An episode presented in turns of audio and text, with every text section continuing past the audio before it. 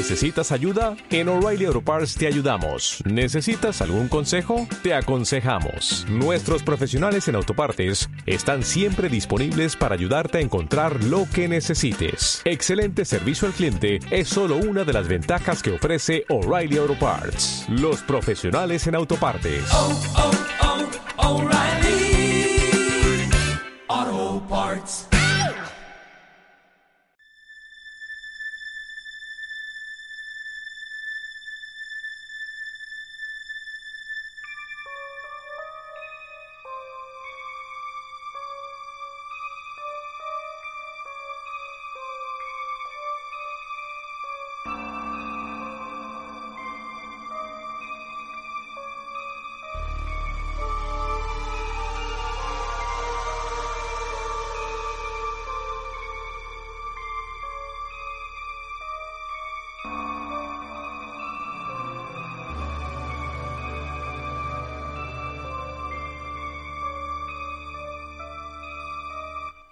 Ocasiones, no una, sino muchas, las cosas en los hospitales suelen suceder de una forma casi letárgica. El movimiento a veces puede ser muy lento. En el turno de la noche, a veces hay tiempo para platicar,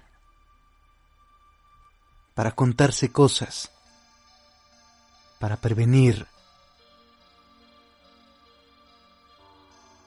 pero sobre todo,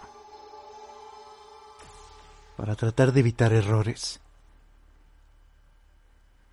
Las enfermeras en particular tenían la costumbre de contarse historias. Las había de todo tipo. Divertidas, algunas dramáticas, otras de terror y algunas más de algún amorío. Es curioso cómo las novatas preferían aquellas historias terribles, aquellas que espantaban, aquellas que más que prevenir buscaban causar miedo. Sucedió en una ocasión que una de las enfermeras con más tiempo ahí, de nombre Mercedes, contaría una historia. Recordarían mucho tiempo después. Corría la década de los setenta. Y pese a los estándares de esa época, tuvieron como paciente a un anciano de quizá unos ochenta años, según cuenta la historia. El señor Moore. Él llegó al hospital con un cuadro agudo de peritonitis. Lo operaron de urgencia y en esa misma operación descubrieron algo terrible. Al estar removiendo la carne, se percataron de que sus tripas estaban carcomidas por el cáncer. Los doctores cerraron la herida y lo pusieron en la sala del pabellón 3, donde generalmente van a parar aquellos pacientes que ya no tienen mucho remedio o esperanza. Nadie quería atender al señor Moore. Quizá habían sido las drogas, o tal vez el dolor, tal vez solo la situación misma o la edad. Algo lo había enloquecido. Era extrañamente agresivo. Había mordido en varias ocasiones a las enfermeras y sobre todo a las más distraídas. Decidieron atarlo a la cama. Pero a pesar de esto, aún así trataba de morderlas. Sobre todo si se acercaban demasiado. ella recuerda, con cierto recelo, que aquellos dientes castañaban en el aire. Un ruido bastante peculiar. Aquel ruido escalofriante que hacen los dientes al chocar entre sí.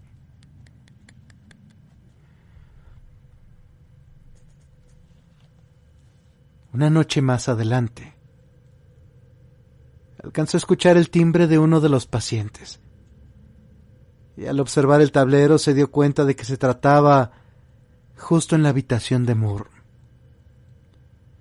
En ese entonces Mercedes era la más nueva. Y generalmente la, mandaban a ella. Rechistando, no tuvo más remedio que ir a ver qué era lo que estaba pasando. Y al llegar a la habitación, se encontró con una sorpresa. Ya imaginaba con lo que se iba a topar. Gritos, suciedad y aquel castañeo. Sin embargo, lo que vio la dejó sorprendida. La cama del señor Moore estaba completamente vacía. Había suciedad. Era sangre en el centro de las sábanas. Esta era demasiada. El paciente con quien el señor Moore compartía la habitación era quien había apretado el timbre. Trataba de alertarlos. De inmediato salió de la habitación para buscarlo y un escalofrío le recorrió la espalda. Ella se sentía embargada por un terror inexplicable, algo que la sacudió de pies a cabeza. Hay que recordar que quienes conocen este hospital saben que el pabellón 3 es un lugar ya de por sí tétrico. La gente muere ahí todos los días el entrar significa exponerse a lamentos, llantos, gemidos.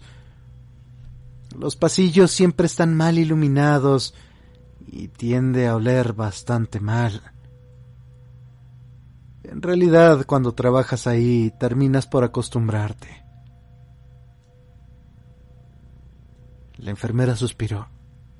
Trató de calmarse. Aquello era la sensación normal de estar ahí a esa hora. Trató de convencerse. Observó hacia abajo y alcanzó a notar un rastro de sangre que se dirigía hacia los ascensores. Ella siguió aquel rastro con la mirada.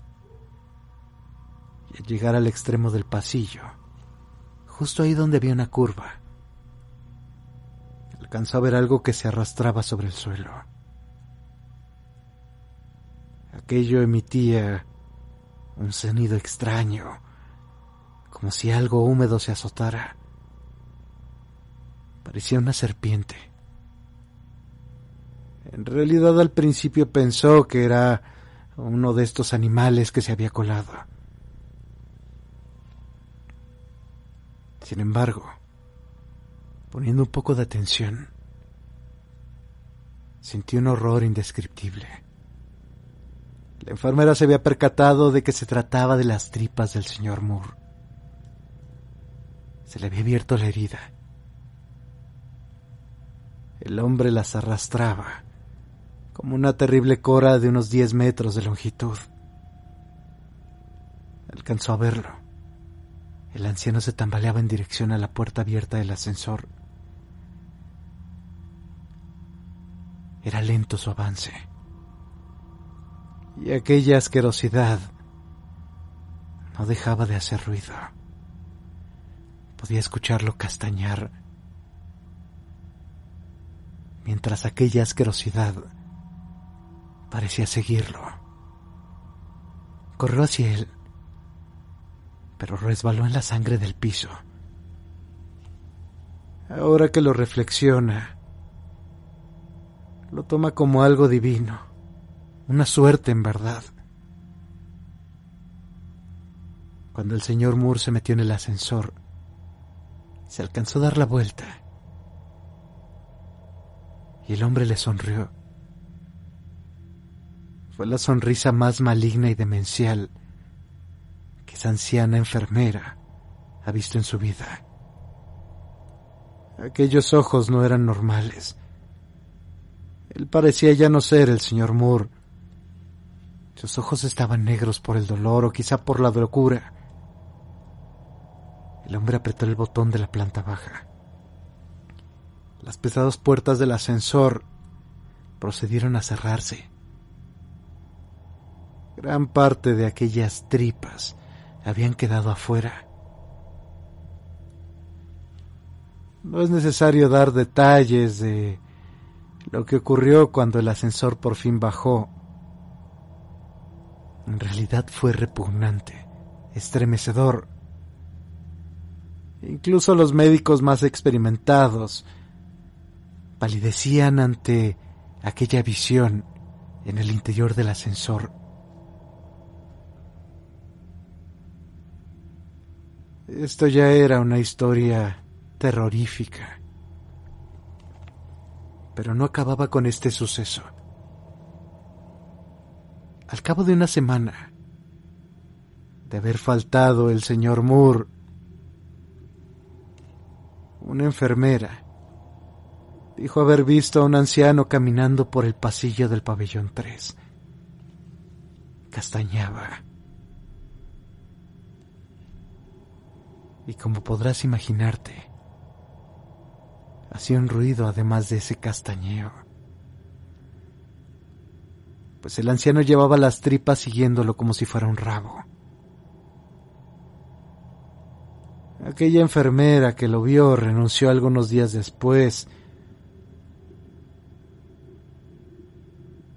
Y el mito del fantasma de aquel señor quedó plasmado como una anécdota.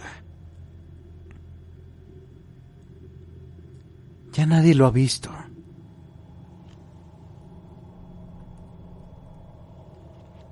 El quórum quedó en silencio. A algunos les parecía haber escuchado ese castañeo. Y apenas la enfermera Mercedes terminó de contar, una de las novatas comenzó a castañar los dientes Todas se le quedaron viendo. Era una buena broma. Pero ella no se detenía. Alcanzó a alzar su mano hacia el frente. Lo extraño no era que castañara. Era esa cara de espanto que poseía. Señalaba hacia el pasillo. Y justo ahí, a través de la puerta entreabierta. Se alcanzaba a ver un intestino largo y ensangrentado, que con la lentitud que uno esperaría de un gusano, se arrastraba. Puedes adivinar hacia dónde se dirigía aquella cosa avanzaba hacia los ascensores.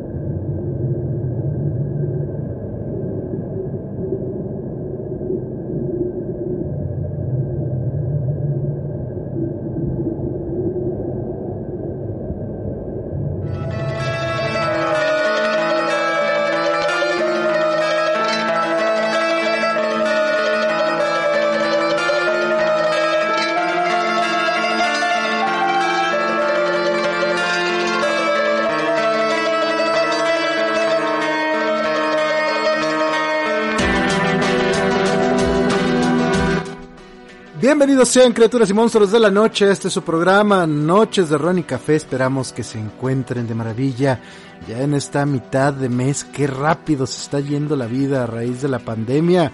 ya no nos alcanza el tiempo absolutamente para nada.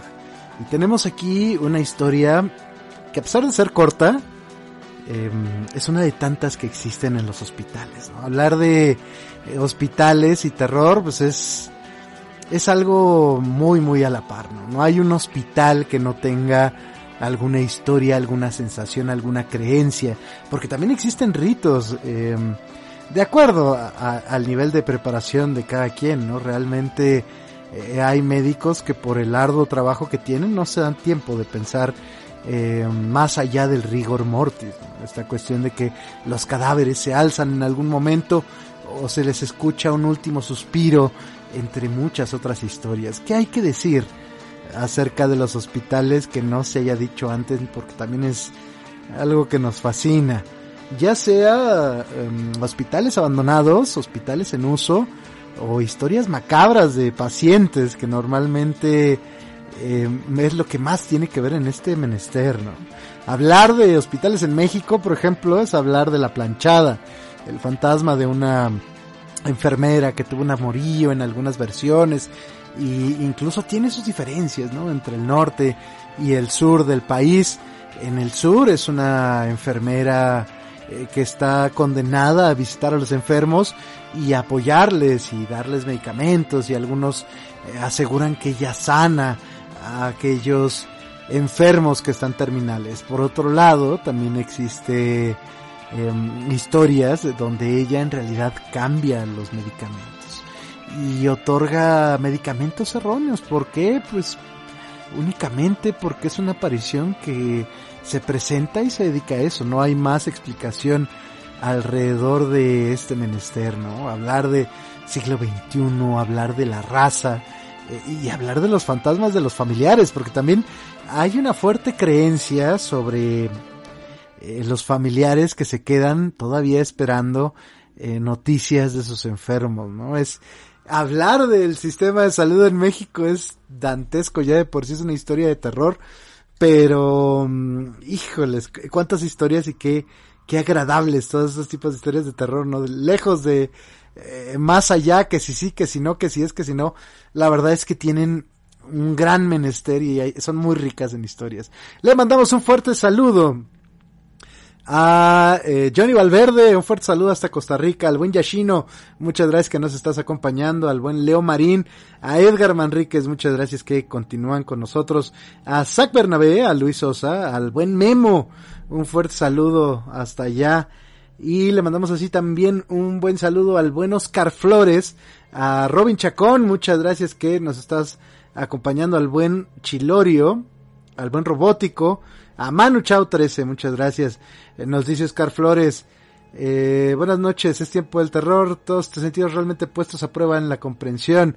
Eh, les hablo de sus peores miedos y traumas. Un fuerte saludo al buen robótico. Nos dice, listo, disfrutando del estrés de terror, el buen Ion Soul. Un fuerte saludo a Oscar Flores. También normalmente en casi todos los hospitales antiguos o hospitales en funcionamiento hay manifestaciones de este tipo. Incluso en algunos hacen maleficios u otros conjuros en hospitales abandonados para contactar a las personas que murieron. Fíjate, es un punto de vista bien interesante porque se aseguraba, ¿no? Que más allá de, lo que pudiera pasarte muerto, había hasta como como una cofradía de gente influyente que se metía a ciertos hospitales para realizar eh, eh, pues, rituales y cosas así, ¿no? Es, más un rumor, una historia, una leyenda urbana que algo que, que tenga constancia, ¿no? y habría que ver porque los ritos funerarios y los hospitales en México no se llevan del todo bien. Hay, hay muchos lineamientos, hay muchas reglas que respetar. De hecho, cuando el proceso para reclamar un cadáver en un hospital es bastante complejo. La persona que normalmente firma los permisos o da parte es eh, de quienes tiene que ir directamente a reconocer el cadáver para que te lo entreguen y te lo entregan en una plancha alejada eh, de las instalaciones, ¿no? Y hay que firmar eh, responsivas y hay, hay, muchas cosas ahí que eh, bastante desagradables y otras extrañas, ¿no? Eh, responsables. Le mandamos un fuerte saludo al buen Marcelino. También muchas gracias que eh, anda por ahí dándose una vuelta. Un fuerte saludo también a Cintia Ramos, a Ale Madero, al buen Ubaldo, así como también a Sonia y a Fran, que seguramente esperamos puedan escuchar este, este pequeño podcast que estamos realizando en esta noche tan taciturna, que como siempre se antoja, ¿no? Para estas historias de terror.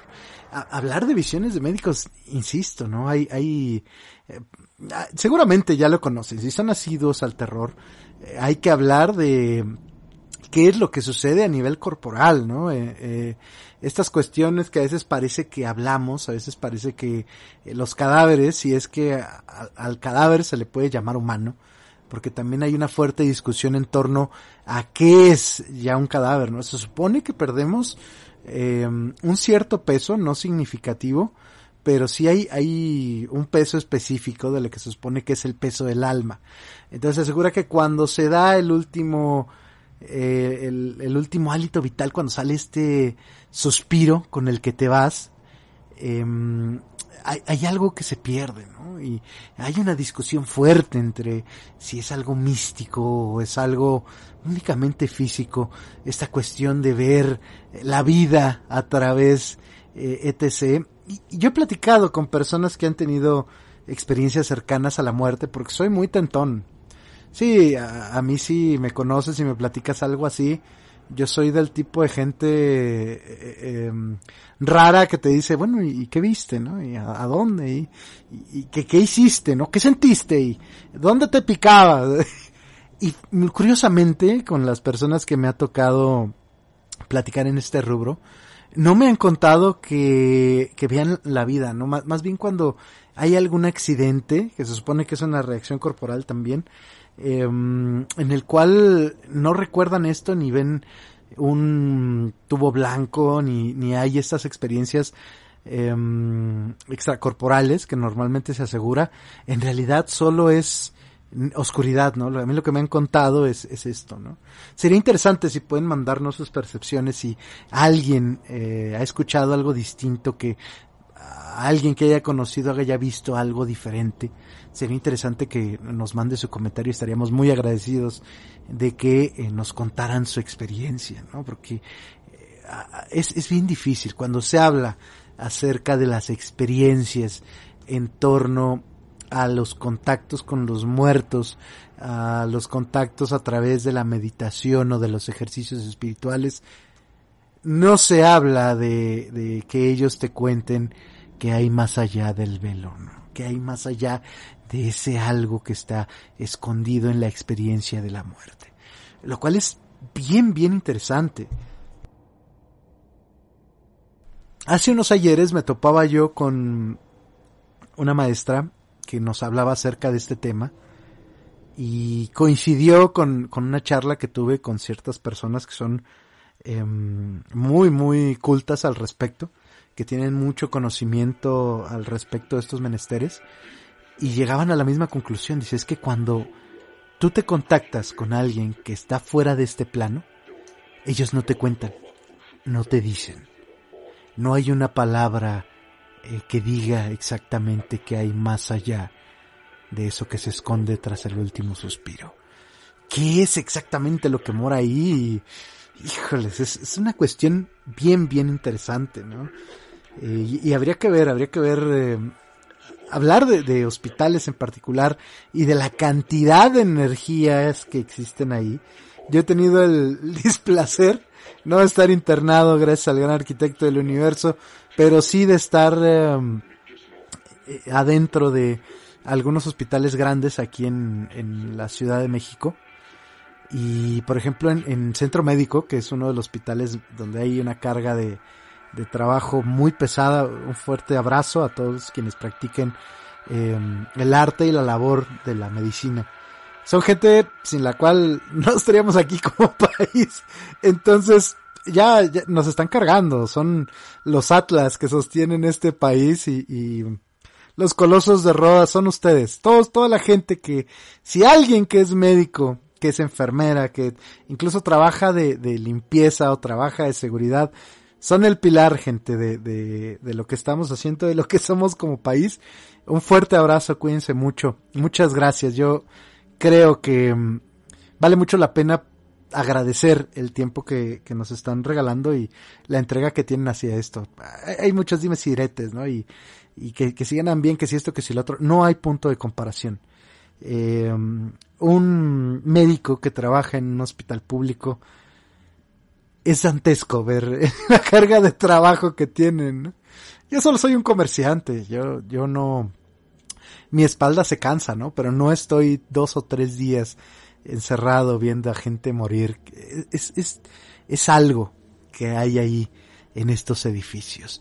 Es algo que hay entre la gente que está esperando ver a un familiar. Es algo que, que es bien interesante mi abuela en paz descanse contaba y decía es que yo tengo que ir algún día a regalar unas tortas a un a un este a un hospital en la sala de esperas y es que hay mucha gente que se conoce ahí y hay algo en, en, en, en ese lugar. Yo no sabría decir si el lugar donde esperan los familiares está rodeado de energía ni, ni algo así. Yo creo que todo lo contrario hay mucho, mucho, más que desolación, hay mucho compañerismo, por lo menos aquí. Pero, lo que sí es una realidad es que sí hay espacios dentro de los hospitales que se vuelven interesantemente oscuros. ¿A qué me refiero con esto? Aquí hay lugares que son más fríos que lo frío en un hospital. Hay torres o hay, y son lugares muy específicos. La historia habla acerca del pabellón 3, allá donde están los pacientes terminales. Habría que ver cómo está, cómo está organizado este tipo de, de hospital, este hospital en particular que no tiene mucha información en la historia. Pero la realidad es que sí hay lugares donde se concentra como todo aquello que se queda en este hospital parece inmerso en este lugar. ¿Qué es lo que se ve en estos lugares? ¿Qué es lo que se puede sentir? Van desde las cosas más sencillas como que algún carrito se mueve, alguna camilla, lamentos y cosas que se pueden eh, atañar a la ciencia, cosas que se pueden atañar a que algún sonido se quedó ahí eh, atrapado en el concreto. Y hay cosas más extrañas. Sí hay eh, lugares donde puedes ver algo que resulta inexplicable, sobre todo en, este aspecto, ¿no? de lugares donde estuvieron pacientes difíciles, pacientes que de pronto en esos últimos momentos, antes de expulsar ese último hálito vital, han sido tocados por algo extraño, algo que podríamos llamar maligno.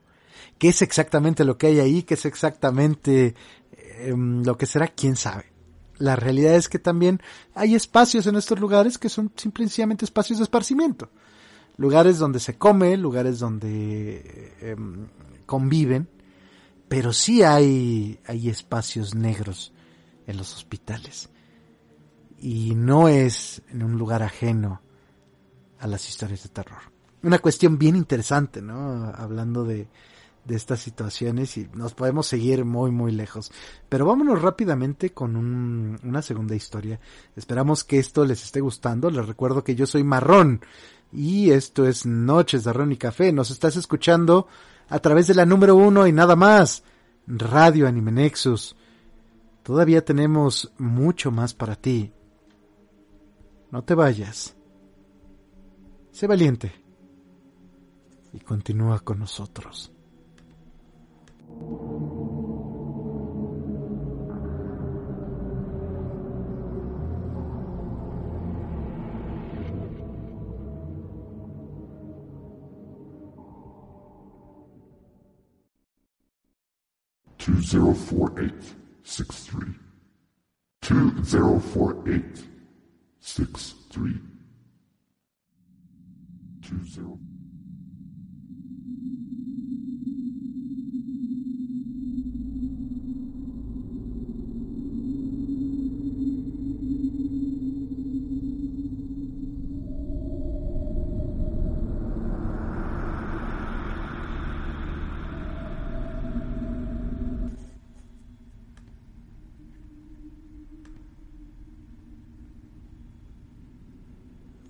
Trabajó mucho tiempo en un hospital. Había ingresado joven, apenas con 17 años. Tuvo que adaptarse a observar sangre y enfermos muy delicados. Algo se pierde. A veces te haces indolente al dolor ajeno, intolerante a las críticas. Y a veces tienes que tener un poco de experiencia con lo paranormal. El día de hoy comprende que existe un mundo alterno a la realidad. Quizás para la ciencia sea una simple teoría la existencia de fantasmas. Para la salud mental quizás sea una alteración derivado o algo catalogado dentro de la esquizofrenia. Para él, es una verdad que existen seres que no se alcanzan a ver con la mirada simple. Que en determinado momento algo se puede desarrollar en ese mundo paranormal. Él se encontraba cumpliendo su jornada en el turno nocturno. Antes de iniciar su trabajo, siempre supervisaba su área en el sector de quirófanos. Trataba de visualizar cómo habían sido acomodados los aparatos importantes de cada sala. Normalmente y por regla médica, siempre el quirófano del fondo en todos los hospitales se le llama sala 1. La numeración continúa hacia las demás salas. Y en la sala número 4, algo le sorprendió. Alcanzó a observar sobre la mesa de cirugía el cuerpo de una persona. No había ninguna enfermera que estuviese a su lado. Era algo administrativamente bastante delicado. Se quedó por un tiempo, quizás unos cuatro minutos. Se encontraba detrás de la puerta del quirófano, observando en qué condiciones habían dejado a ese paciente. ¿Por qué estaba ahí? ¿Le iban a intervenir? ¿Lo iban a preparar? Quizá lo iban a subir a recuperación. Revisó el programa de cirugías en el control de enfermería, pero parecía no ver datos de la sala 4. Decidió dirigirse al control de médicos y personal técnico para avisar que había un paciente en una sala, que éste no tenía una enfermera de guardia. Un médico que revisaba una placa le acompañó hacia la sala 4. Mientras iban caminando, le hizo la observación de que esto era bastante imposible. No podía haber un paciente en la sala, pero él sabía lo que había visto. Llegaron a la sala 4. Abrieron la puerta El ambiente era demasiado frío. Los hospitales ya son lugares con un clima extraño. Pero el frío de ahí calaba en los huesos. Tan pronto como abrieron las puertas, notaron un fuerte olor a podredumbre.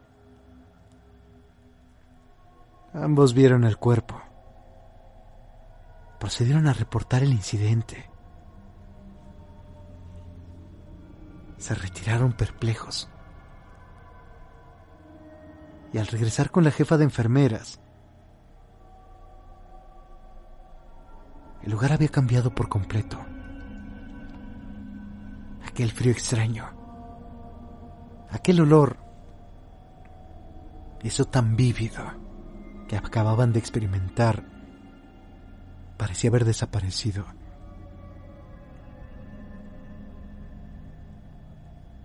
Aquella mesa estaba sola y limpia, como si nada hubiera pasado. Era imposible que aquel cadáver se hubiera desaparecido.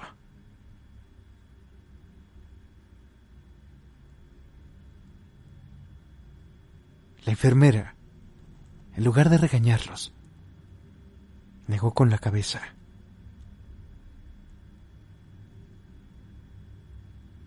Y le señaló un espejo que estaba en este lugar. Allí reflejado, alcanzaron a observar el mismo cadáver que habían visto minutos atrás.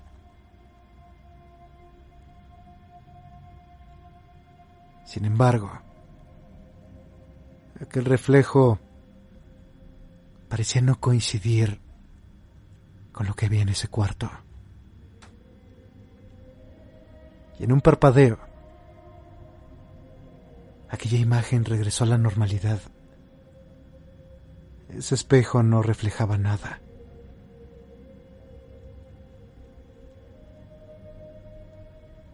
La enfermera los acompañó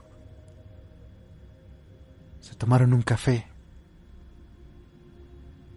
Y les explicó que esa sala era la única que contaba con un espejo.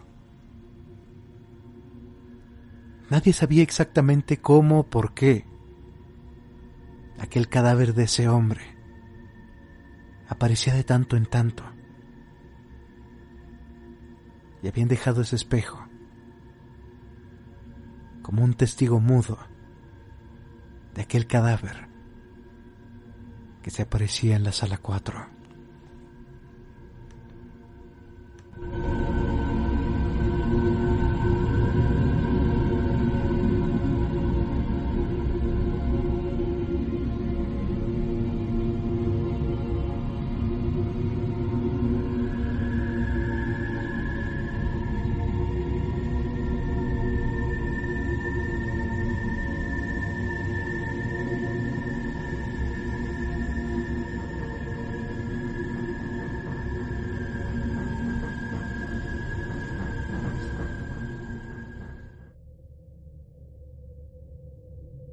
Criaturas y monstruos, esperamos que esto les esté gustando. Les recuerdo que yo soy Marrón y esto es Noches de Ron y Café. Nos vamos a un pequeño bloque musical para quienes nos están escuchando a través de Anime Nexus, para quienes nos están escuchando a través de Facebook. Pues vamos a estar ahí un ratillo medio hablando, medio viendo, medio checando unas cosas.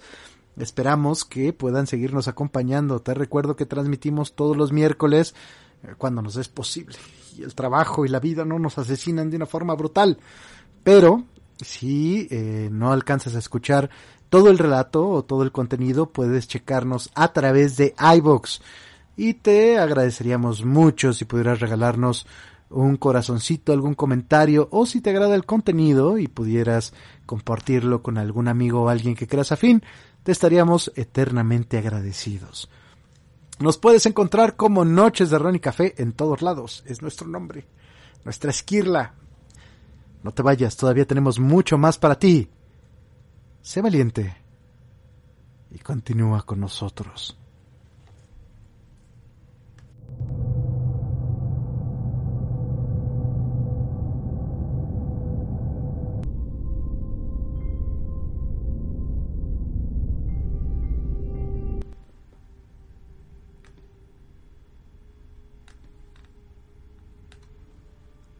Lo primero que escuchó acerca de Jacob Cyril fue una sencilla afirmación que describía su carácter. Es un tipo triste. Sin embargo, más tarde se percató de que esa opinión solo expresaba lo que sus compañeros de trabajo pensaban de él. En aquellas palabras había cierto grado de intolerancia Quizá les faltaba el lado positivo que toda opinión que se precie debe tener y que sitúa a la persona en la justa medida de la estima social. Pero había algo que no encajaba con el aspecto del personaje, y esto le dio que pensar. Poco a poco, y a medida que fue conociendo cada vez más el lugar y a sus compañeros de trabajo, fue creciendo su interés por él Supo que siempre estaba haciendo favores que podía cumplir y que en todo momento se dejaba guiar por la previsión, la paciencia, el autocontrol, verdaderos valores de la vida. Las mujeres y los niños confiaban ciegamente en él, pero por extraño que parezca, él los evitaba. Salvo cuando alguien estaba enfermo. Entonces aparecía tímido y desgarbado para ofrecer su ayuda. Sin embargo, él llevaba una vida muy solitaria. Él se hacía las cosas de casa. Vivía en una pequeña casa de campo, lo más parecido a una cabaña, de una sola habitación y alejada del mundo, en los límites del páramo. Su existencia, acorde a como lo describían, parecía tan triste y solitaria, que él entraron ganas de animarla. Se decidió a ello un día que se encontraron ayudando a incorporarse a un chico herido. Había chocado con él accidentalmente, y fue cuando se ofreció a prestarle algunos libros. Él aceptó de buen grado, y al separarse, ya al amanecer, sintió que entre ellos había surgido un cierto grado de confianza. Los libros se los devolvía siempre en perfecto estado, en la fecha convenida. Y con el tiempo, Jacob Siddle y él llegaron a ser buenos amigos. Una o dos veces que decidió cruzar el páramo en domingo, se reunió con él. Pero notó que no se encontraba a gusto ni relajado. No entendía si debía volver a verlo o dejarlo pasar. Lo que sí sabía es que él nunca iba a visitarle bajo ninguna circunstancia. Cierto tarde de domingo, regresaba de dar un largo paseo por el páramo y al pasar por la cabaña de Cyril, se detuvo en la puerta, preguntó, ¿Qué tal está? Como la puerta estaba cerrada, pensó que había salido. Aún así, para guardar las formas o por simple costumbre, llamó sin esperar respuesta. Para su sorpresa escuchó una débil voz que provenía de dentro. No podía descifrar lo que decía. Entró y se encontró a Jacob medio desnudo, tendido en la cama.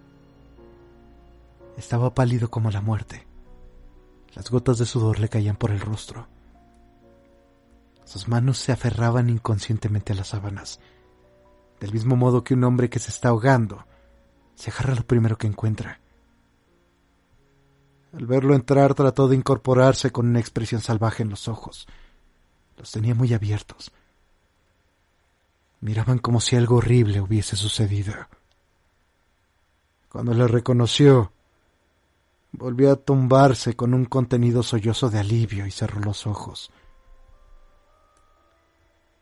Permaneció de pie junto a él apenas un instante mientras el hombre jadeaba. Abrió los ojos y lo miró con una expresión de desesperación tal que tan cierto como que él está vivo, Mejor habría sido no ver aquella mirada de terror. Se sentó a su lado y le preguntó cómo se encontraba. Al principio solo decía que no estaba enfermo. Pero entonces, después de examinarle, se incorporó apoyándose con el codo y dijo, Se lo agradezco, señor. Le estoy diciendo la verdad. No estoy enfermo lo que entendemos comúnmente por enfermedad, aunque solo Dios sabe si hay peor enfermedad que la que conocen los médicos. Le voy a contar lo que me ocurre porque usted ha sido muy amable conmigo. Confío en que nunca se lo mencionará a nadie, pues de hacerlo sería terrible para mí. Estoy viviendo una auténtica pesadilla. Una pesadilla dijo con intención de animarle. Los sueños desaparecen con la luz. incluso cuando uno despierta. Entonces dejó de hablar, antes de que pudiera decir nada más. Vio la respuesta en su mirada. Eso no es lo que le sucede a la gente que vive en paz. Eso es lo que le sucede a quienes están rodeados de sus seres queridos.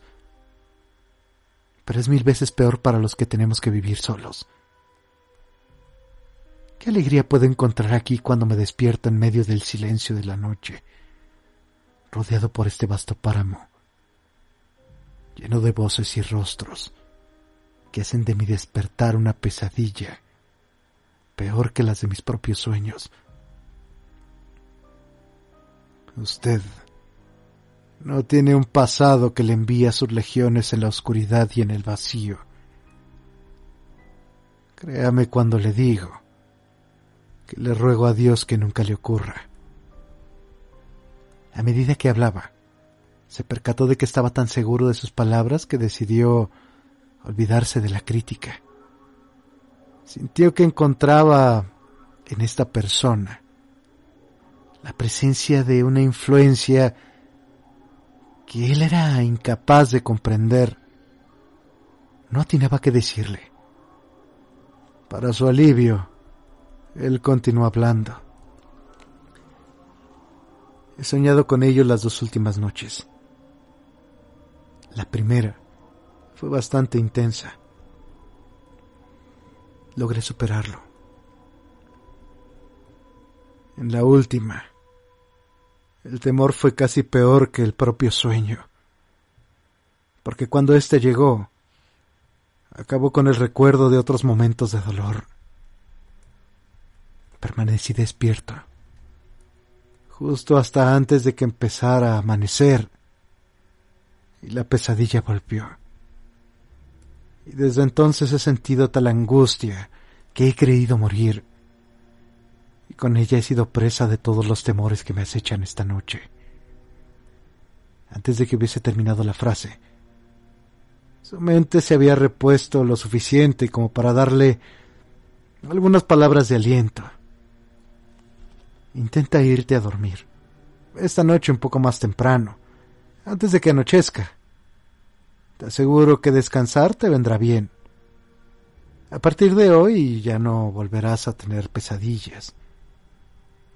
El hombre movió la cabeza resignado. Estuvo un poco más a su lado y después lo dejó solo. Cuando llegó a casa, preparó sus cosas. Había decidido pasar con Jacob Cyril aquella vigilia en la cabaña del páramo. Pensó que si conseguía dormirse antes de la puesta de sol, se despertaría antes de medianoche y entonces justo cuando las campanas de la ciudad diesen las once. Estaría justo a su puerta, con una bolsa con la cena. Un termo grande, un par de velas, un libro. La luna brillaba e inundaba todo el páramo con una luz tan intensa que parecía de día. De repente cruzaron el cielo unas nubes negras. Crearon una oscuridad casi tangible abrió la puerta con cuidado y entró sin despertar a Jacob. Dormía boca arriba. Pudo ver su rostro lívido. Estaba bañado en sudor. Intentó imaginar qué visiones estarían pasando por aquellos ojos cerrados. Visiones capaces de llevar consigo el sufrimiento y el dolor que se plasmaban en aquel rostro. No pudo hacerse la idea. Esperó que se despertara. Fue algo tan repentino y extraño que se estremeció. Mientras se incorporaba y volvía a echarse hacia atrás, de sus labios blanquecinos salió un gemido cavernoso, que no debe de ser sino el final de una serie de pensamientos que le habían invadido con anterioridad. Si está soñando debe ser con algo terrible. ¿Cuál puede ser ese suceso desgraciado del que me había estado hablando? Pensó para sus adentros. Mientras se detenía en ese pensamiento, Jacob se percató de su presencia. Le sorprendió que no dudase si se encontraba dormido o despierto, tal y como a veces pasa cuando nos despertamos. Con un grito de alegría le agarró la mano entre las suyas, húmedas y temblorosas, como un chiquillo atemorizado cuando agarra a alguien a quien ama. Intentó tranquilizarlo. Ya está, ya está, no pasa nada. He venido para estar contigo. Juntos intentaremos luchar con ese maldito sueño. Sin previo aviso le soltó la mano. Se dejó caer en la cama y se cubrió los ojos con las manos. ¿Enfrentarnos a ese maldito sueño? Ninguna fuerza mortal puede enfrentarse a este sueño que proviene de Dios, aquel que arde, dijo mientras se golpeaba en la frente. Es el mismo sueño, siempre el mismo, cada vez más fuerte. Me tortura una y otra vez. ¿Con qué sueña? Le preguntó creyendo que hablar de ello podría aliviarle. Él se apartó y tras una larga pausa. No, creo que es mejor no contárselo. Puede que no vuelva a soñar. Era claro que ocultaba algo, algo que se escondía en aquel sueño. Espero que no sueñe más, pero si vuelve de nuevo, prometa contármelo. ¿De acuerdo? No se lo pregunto por curiosidad, sino porque creo que hablar de ello puede servirle de ayuda. Él le contestó con solemnidad. No se preocupe. Si vuelvo a soñar, le doy mi palabra que le contaré todo. Él trató de distraerlo con cosas más mundanas.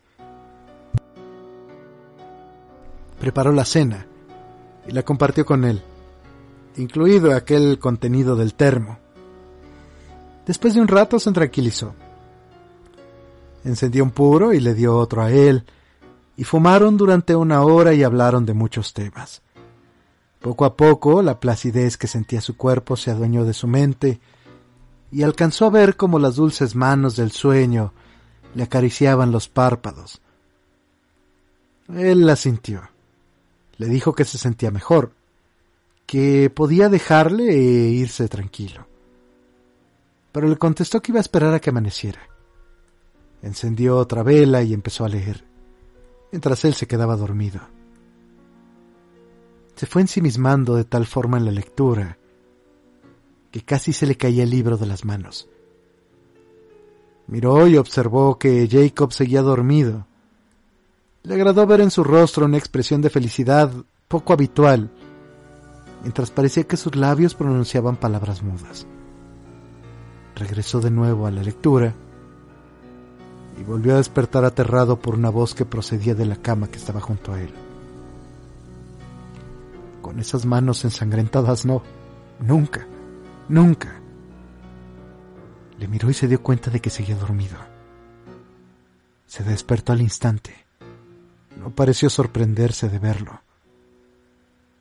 De nuevo había en él esa extraña indiferencia. Él le dijo, Cyril, cuénteme su sueño. Puede hablar sin miedo. No voy a contar nada.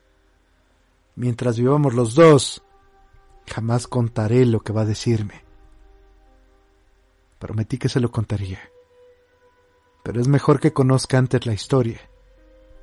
Así podrá comprenderlo mejor. En mi juventud fui profesor. Trabajaba en una escuela en una pequeña ciudad del sureste de Inglaterra.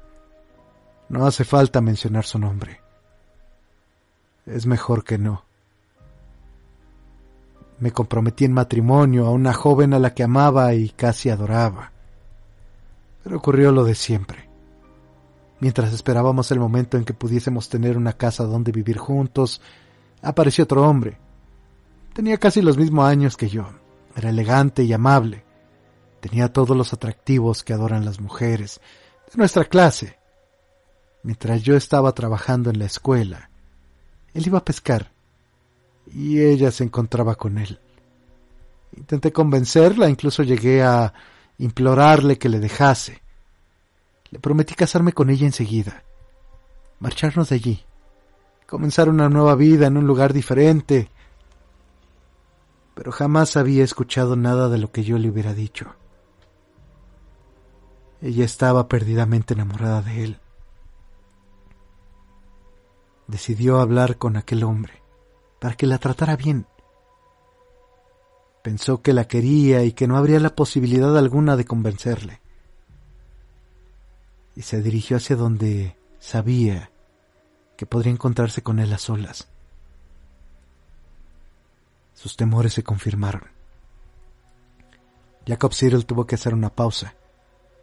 Parecía como si algo que le molestara estuviera en su garganta. Casi jadeaba al respirar. Trató de continuar. Señor, pongo a Dios por testigo. Le juro por Dios que no me movía ningún pensamiento egoísta. Amaba tanto a mi querida Mabel que me conformaba con solo una parte de su amor. Había pensado demasiado en mi desgracia, como para no darme cuenta de que no tenía nada que hacer. Aquel hombre se comportó de forma insolente conmigo. Usted, señor, que es un caballero, tal vez no sepa lo humillante que puede llegar a ser la insolencia de alguien que se cree superior a ti. Conseguí soportarlo. Le supliqué que tratase bien a la joven. Le advertí que si lo que buscaba era simplemente diversión, no iba a conseguir sino romperle el corazón. No me preocupaba que ella no la quisiera ni que sufriera, no quería que fuese desgraciada. Pero cuando le pregunté cuándo pensaba casarse con ella, su risa me hizo perder los nervios. Le dije que no me iba a cruzar de brazos para ver cómo mi amada era infeliz. Él también se enfureció.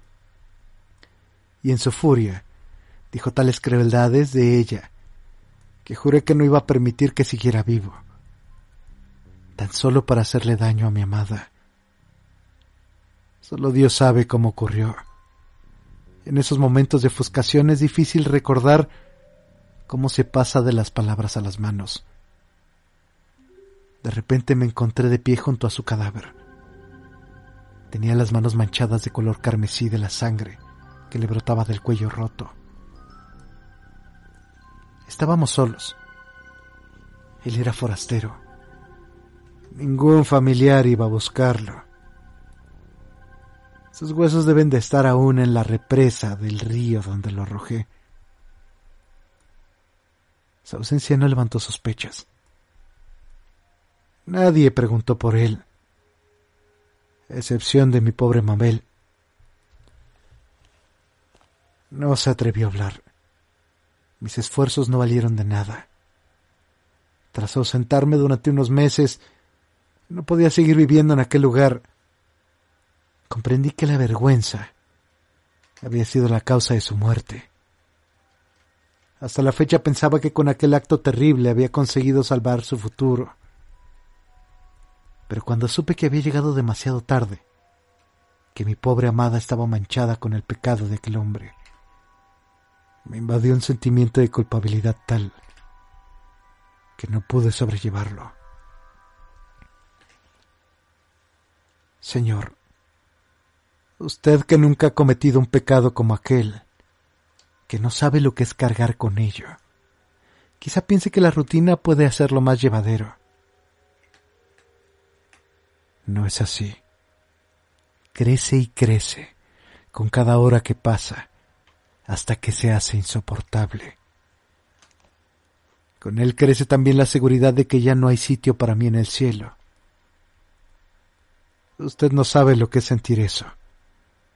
Le pido a Dios que nunca llegue a sentirlo. Los hombres normales, para los que todo es posible, no suelen pensar en el cielo. Para ellos el cielo no es más que una palabra. Se sienten satisfechos con esperar y dejar que las cosas sigan su curso.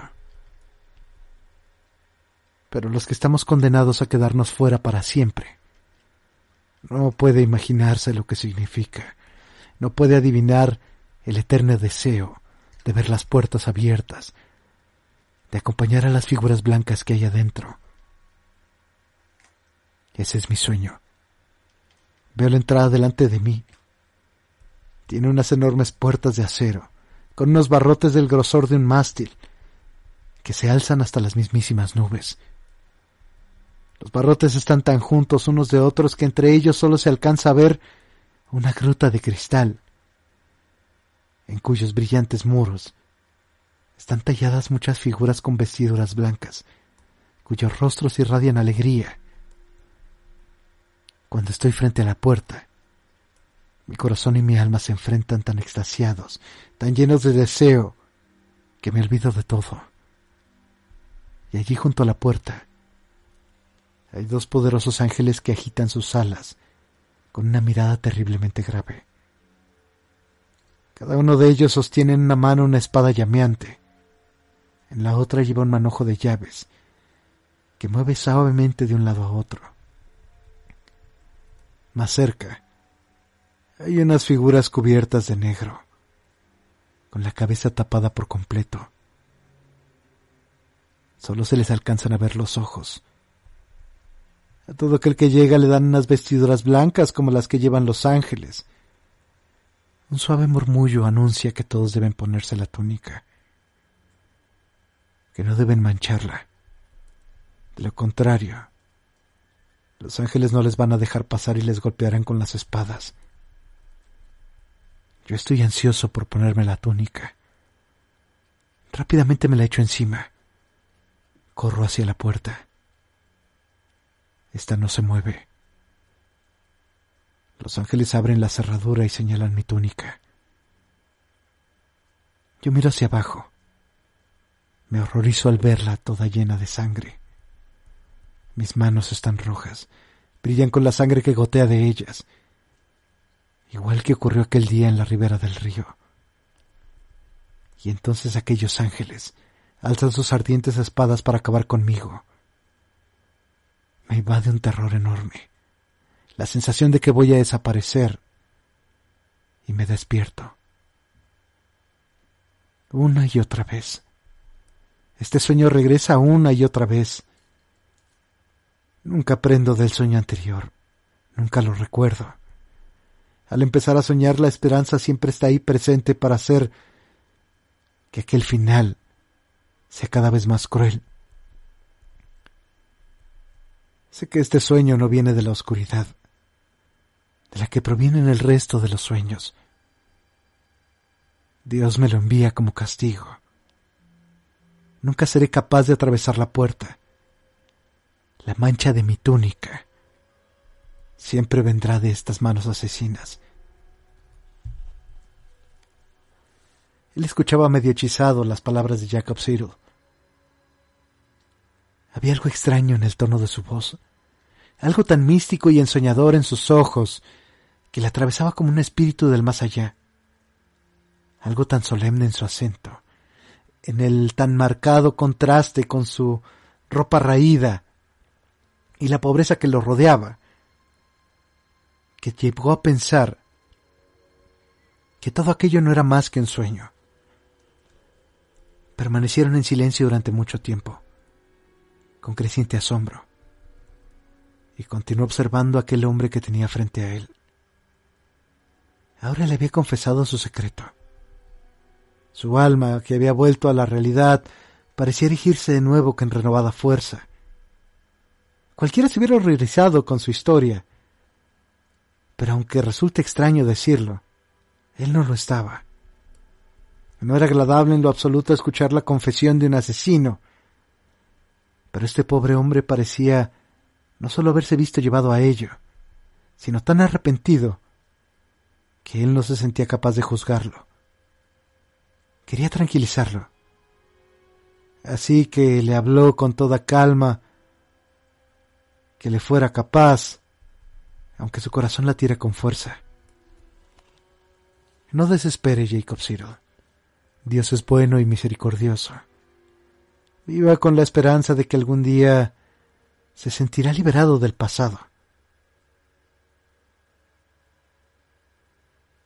Decidió callarse. Se percató de que el sueño, un sueño natural, esta vez, se aproximaba sigilosamente hacia él. Váyase a dormir. Me quedaré aquí con usted. No tendrá más pesadillas esta noche. El hombre hizo un esfuerzo por calmarse y le contestó. No sé cómo agradecerle lo bueno que es conmigo. Creo que es mejor que me deje a solas. Intentaré dormir. Es como si el habérselo contado todo me hubiera quitado un peso de encima. Debo de luchar yo solo por mi vida. Miré si es lo que desea. Pero deje que le dé un consejo. No viva tan solo. Vaya a donde haya otros hombres y mujeres, viva entre ellos, comparta sus alegrías y tristezas. Eso le ayudará a olvidar. Esta soledad le hará enloquecer. Le haré caso, contestó ya medio inconsciente, mientras el sueño se adueñaba de él. Se volvió para marcharse, y él le siguió con la mirada.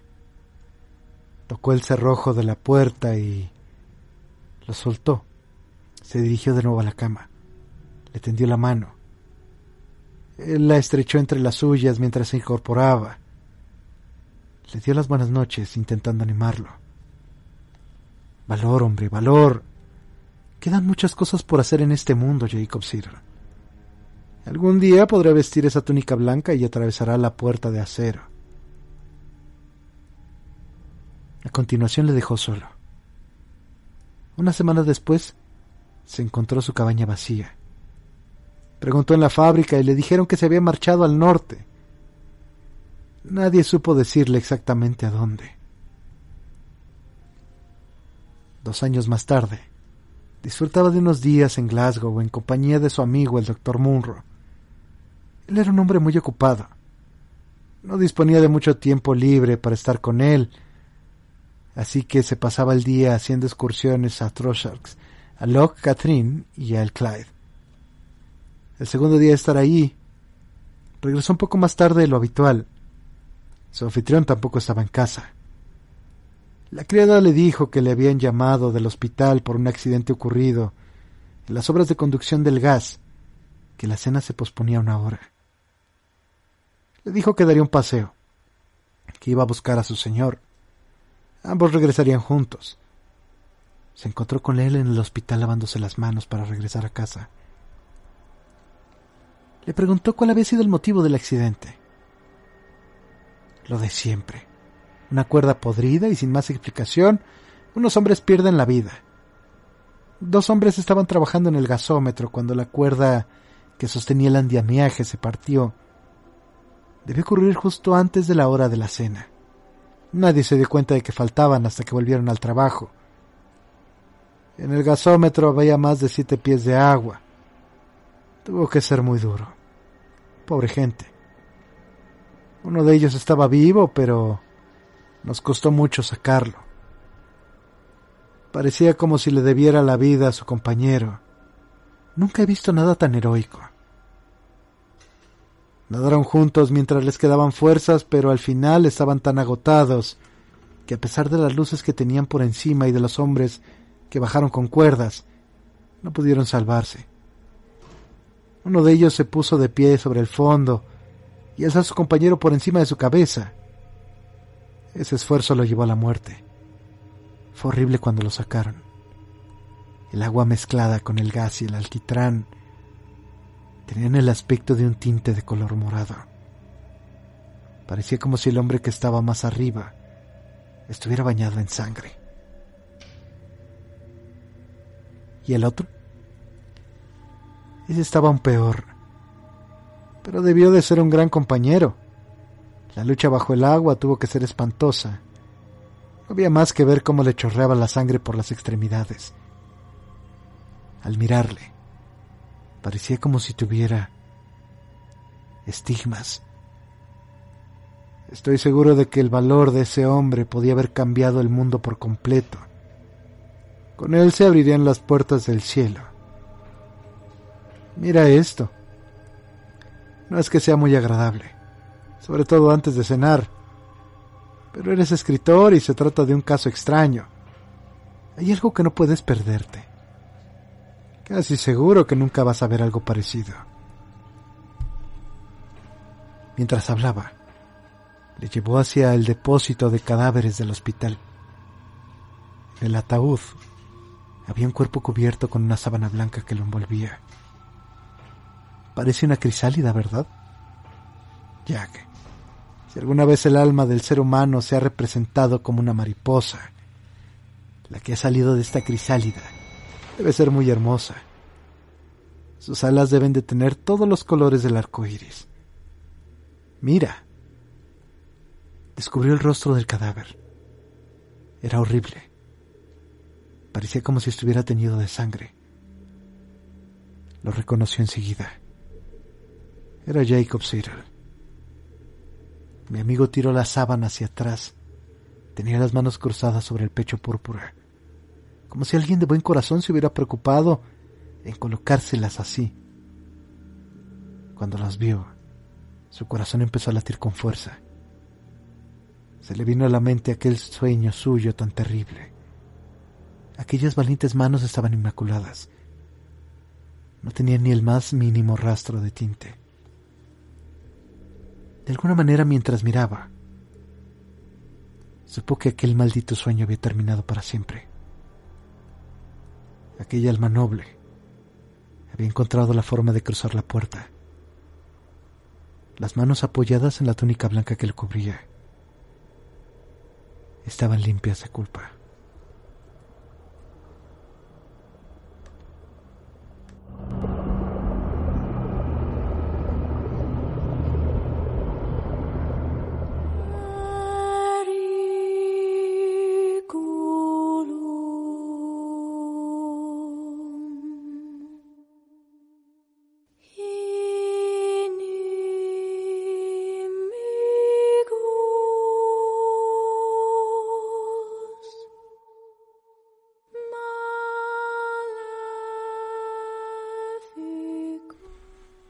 Estamos de vuelta, criaturas y monstruos de la noche. Muchas gracias por permanecer con nosotros. Una historia curiosa que habla precisamente de la redención. Hablar de, hospitales también es hablar indudablemente de aquellos últimos, em, aquellas últimas preocupaciones, aquellos últimos deseos de expiar de continuar o de terminar con algo, ¿no? Esta historia de Bram Stoker eh, muy afina su estilo. Habla precisamente de esto, de este deseo de continuar y de terminar con algo y del miedo al infierno. Ya alguna vez hemos tocado este tema de cómo la gente teme al morir, que cuando aquel velo sea por fin desvelado, de que cuando aquella última última nada sea expulsada, haya algo que les espere más allá de la cama de hospital. Hay que decirlo. Quizás hay que hablar al respecto de la gente que muere con una extraña expresión en el rostro. Aquella gente que ve el infierno. No es la primera vez que hablamos acerca de esto. Y sobre todas las cosas no es la primera vez que entendemos que si hay un temor por lo que hay más allá. No siempre es un sueño plácido, no siempre es una entrada sencilla y oscura, hasta lo que sea que hay más allá de la vida. Hay historias que hablan acerca de personas que se encuentran con cosas terribles. Es un relato distinto, repensar un poco acerca de esta redención que se puede encontrar a través de la muerte también es algo muy interesante. Hablábamos también de la compañía de parte de personas que ayudan a gente que está enferma. ¿Cuáles son las energías que se pueden pescar eh, en estos hospitales? Cuál es la forma en la cual se puede compartir o se puede vincular con relación a la muerte de una persona. No son pocos los médicos o las enfermeras que hablan de uno o dos pacientes que los han marcado de una forma física o de una forma en algún recuerdo. Nos dice el buen Oscar, en los hospitales hay casos de personas que les dan miedo los quirófanos, pero a muchos les da más miedo en las morgues. Tanto es el miedo que muchas personas que tienden a pasar por esa zona, tanto empleado o enfermera, prefieren ir acompañados porque sienten que los observan por varios lados. Sí, es, es una historia curiosa. Yo he estado en algunas morgues o en algunos, este, en algunos em, semefos. También hay, en las escuelas de medicina también hay cadáveres, ¿no? Donados a, a la ciencia y eso y pues más allá de oler a formol en el caso de de las escuelas de medicina pues a mí me ha tocado que sean lugares inesperadamente tranquilos. No sé si, si fue una cuestión particular este alguna vez eh, me invitó un buen amigo al a la morgue de la escuela de la facultad de medicina de la UAC y pues estaba un cadáver eh, ahí en formol. Bañado en formol. Y pues tenía las cosidas de que lo abren y lo cosen y así. Ya tenía algo de tiempo ahí y... De hecho se pierde algo humano cuando, cuando ese tipo de prácticas se dan. Como que... Pues no lo sé, ahí estaba, ¿no? Parecía más un muñeco que una persona y... Sí se habla mucho acerca de, las morgues y, y de los semefos, pero yo en las experiencias que he tenido ha sido bien raro, nunca me ha tocado ver algo en particular, ¿no? Y las películas marcan mucho eh, este tipo de cosas. Nos dice, fuerza saludo también a Ale Madero. Dice, me refiero en los hospitales que en esos lugares hay puntos específicos donde los empleados sienten incómodos. Sí, sí, sí. También, eso también es, una cuestión interesante, ¿no? el, hecho de la mirada, de sentir que algo nos observa, eh, eso es algo que no se da en todos lugares, se da tanto en cementerios como en, en, en hospitales. Una cuestión también muy interesante que trae el buen Oscar sobre este tipo de comentarios. Hay este una anécdota de no me acuerdo si es creo que es en el en el cementerio donde está el niño Nachito, mi tocayo. Y este pasan, pasa la gente.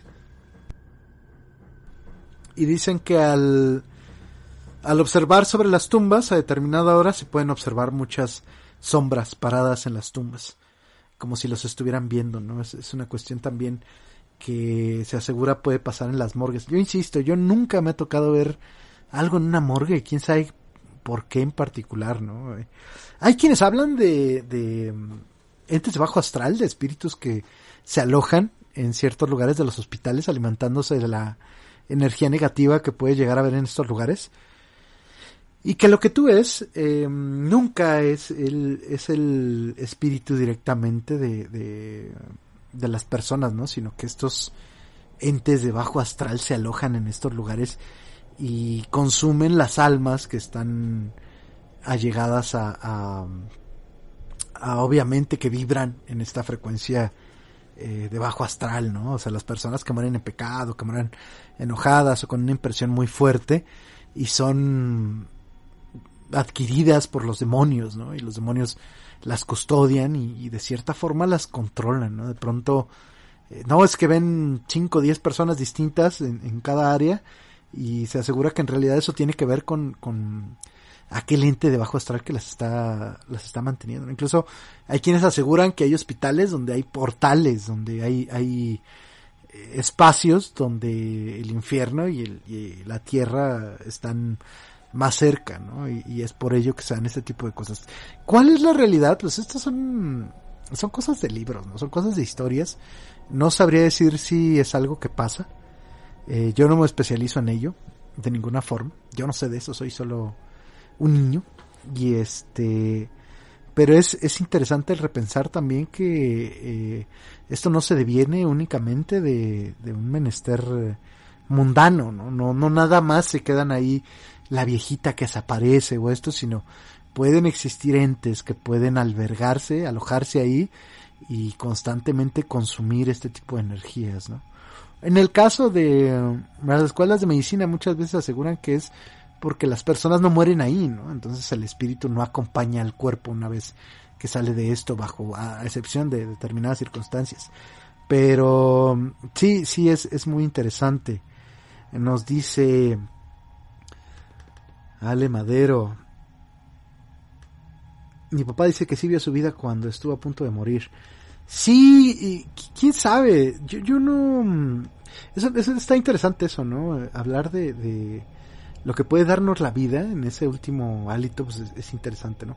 Le mandamos un fuerte saludo también a Mariana Rojas, muchas gracias que nos está acompañando, un gustazo de verte y una en enorme disculpa a todas las personas que siguen este pequeño proyecto y de pronto pues no tenemos programa o, o ese tipo de cosas, una enorme disculpa, no, no, no tengo palabras para agradecer el que sigan con nosotros y el que sigan al pendiente.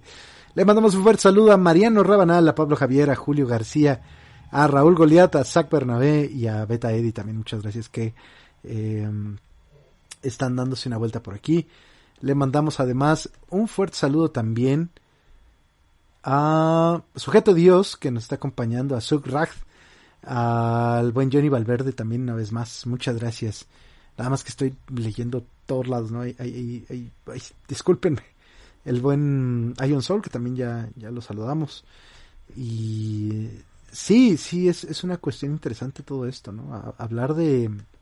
Y hablar de psiquiátricos, híjoles, es que los hospitales son psiquiátricos, ¿no? Hay, hay hospitales psiquiátricos y, y hay, hay este, hay hospitales regulares y hay hospitales psiquiátricos y, y el, al final de cuentas, el, el, ese algo que existe es, es muy distinto, creo yo, en los hospitales psiquiátricos. No sabría decir por qué. No sabría decir si es eh, que hay una enfermedad distinta o que está más relacionado a, una alguna forma de, energía especial en las personas que padecen alguna enfermedad de índole psiquiátrica, pero sí hay hay algo distinto en, en los hospitales psiquiátricos, ¿eh? y a lo mejor tiene que ver con el abuso, porque también se asegura que, que pues hay una gran cantidad de cosas que suceden y que a veces no están, pues son cosas gachas, ¿no? Eh, por ejemplo, el buen Chicabago también un fuerte saludo y a Fernando Flores. Eh, regresando un poquito al tema, pues eh, ahí se da, lo que pasa es que la enfermedad conlleva también al maltrato por el tipo de padecimiento en, en los padecimientos de índole psiquiátrica. Entonces, eh, el paciente el paciente internado en una institución psiquiátrica tiende mucho a, causar problemas o a ser una población especialmente vulnerable, incluso más que un anciano en muchas ocasiones o un anciano con este tipo de cosas, entonces se dan ciertos abusos distintos. Entonces hay hay un fuerte debate ahí, ¿no? Sobre cuál es la realidad al respecto. Eh, yo lo que puedo decir es que cuando estuve en Cais Coruña, pues no, no había gran cosa, he hecho todo lo contrario. Creo que ahí vivían puros bebés de los... Quienes hayan alguna vez escuchado estas anécdotas, pues en algún momento tal vez platiquemos, pero... Eh, no, no sabría decir, ¿no? Hay muchas leyendas de hospitales psiquiátricos, pero que hablan de... de de lugares en específico donde han ocurrido maltratos y cosas así, no, no, no sé qué tan veraz o qué tan real eh, pueda pasar esto. Vámonos rápidamente con un relato más. Muchas gracias por estarnos acompañando. Les recuerdo que yo soy Marrón y esto es Noches de Ron y Café. Nos está escuchando a través de la número uno y nada más. Radio Anime Nexus. No te vayas, todavía tenemos mucho más para ti. Sé valiente y continúa con nosotros.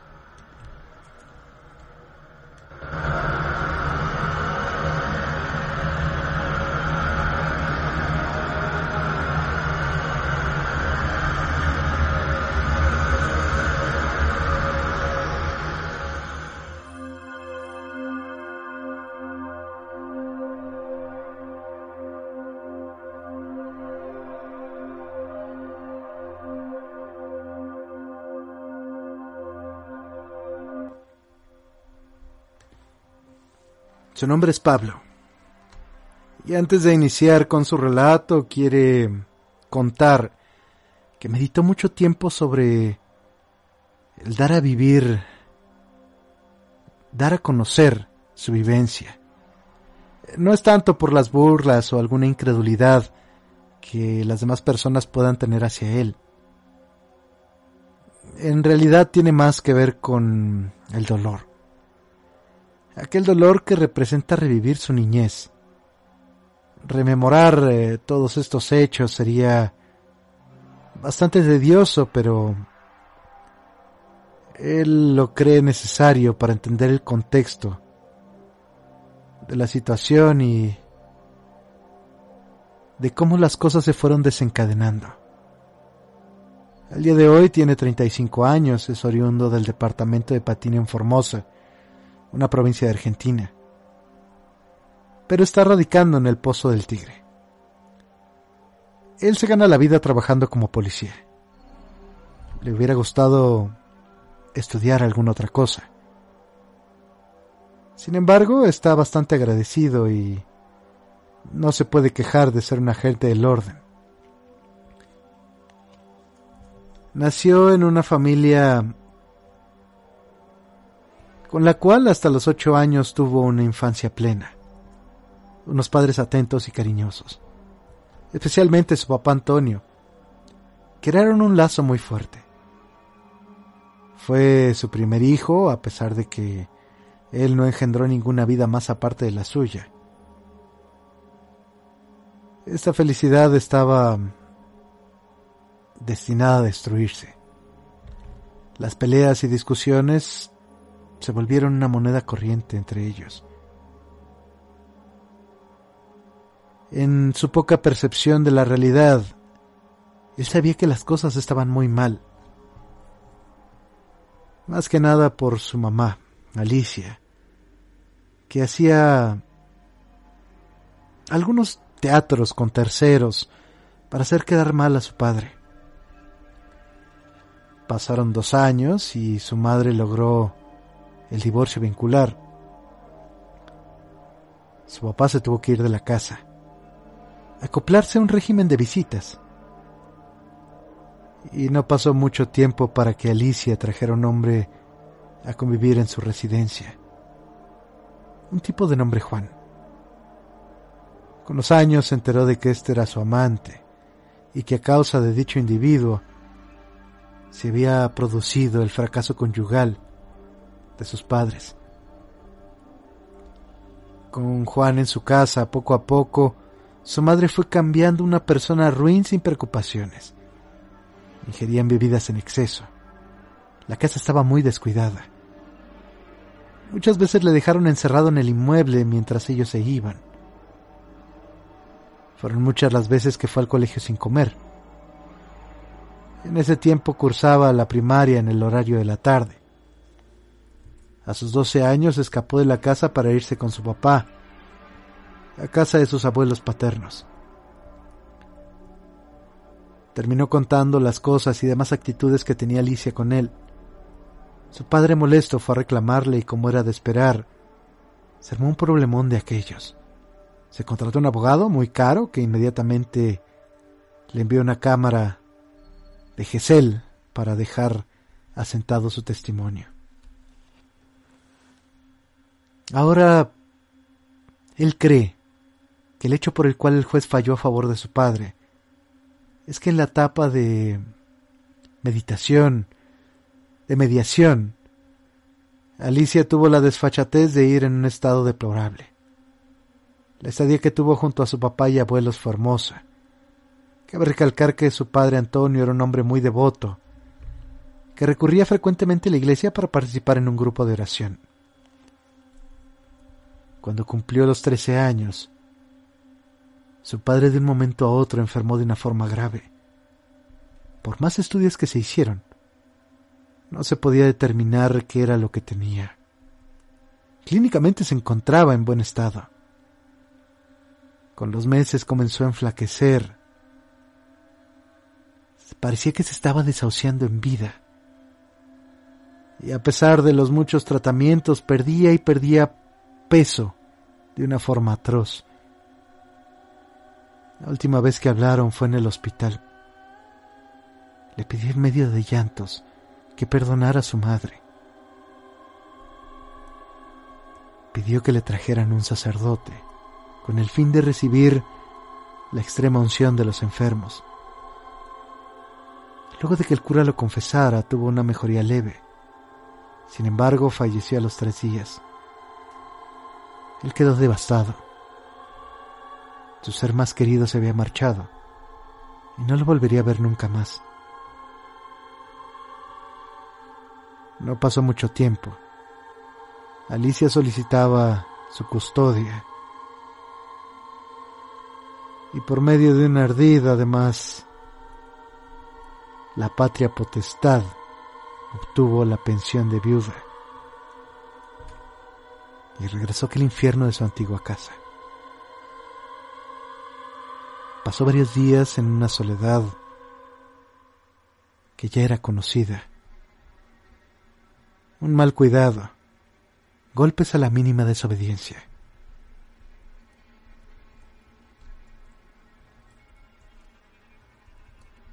A los meses de la relación de Alicia con Juan,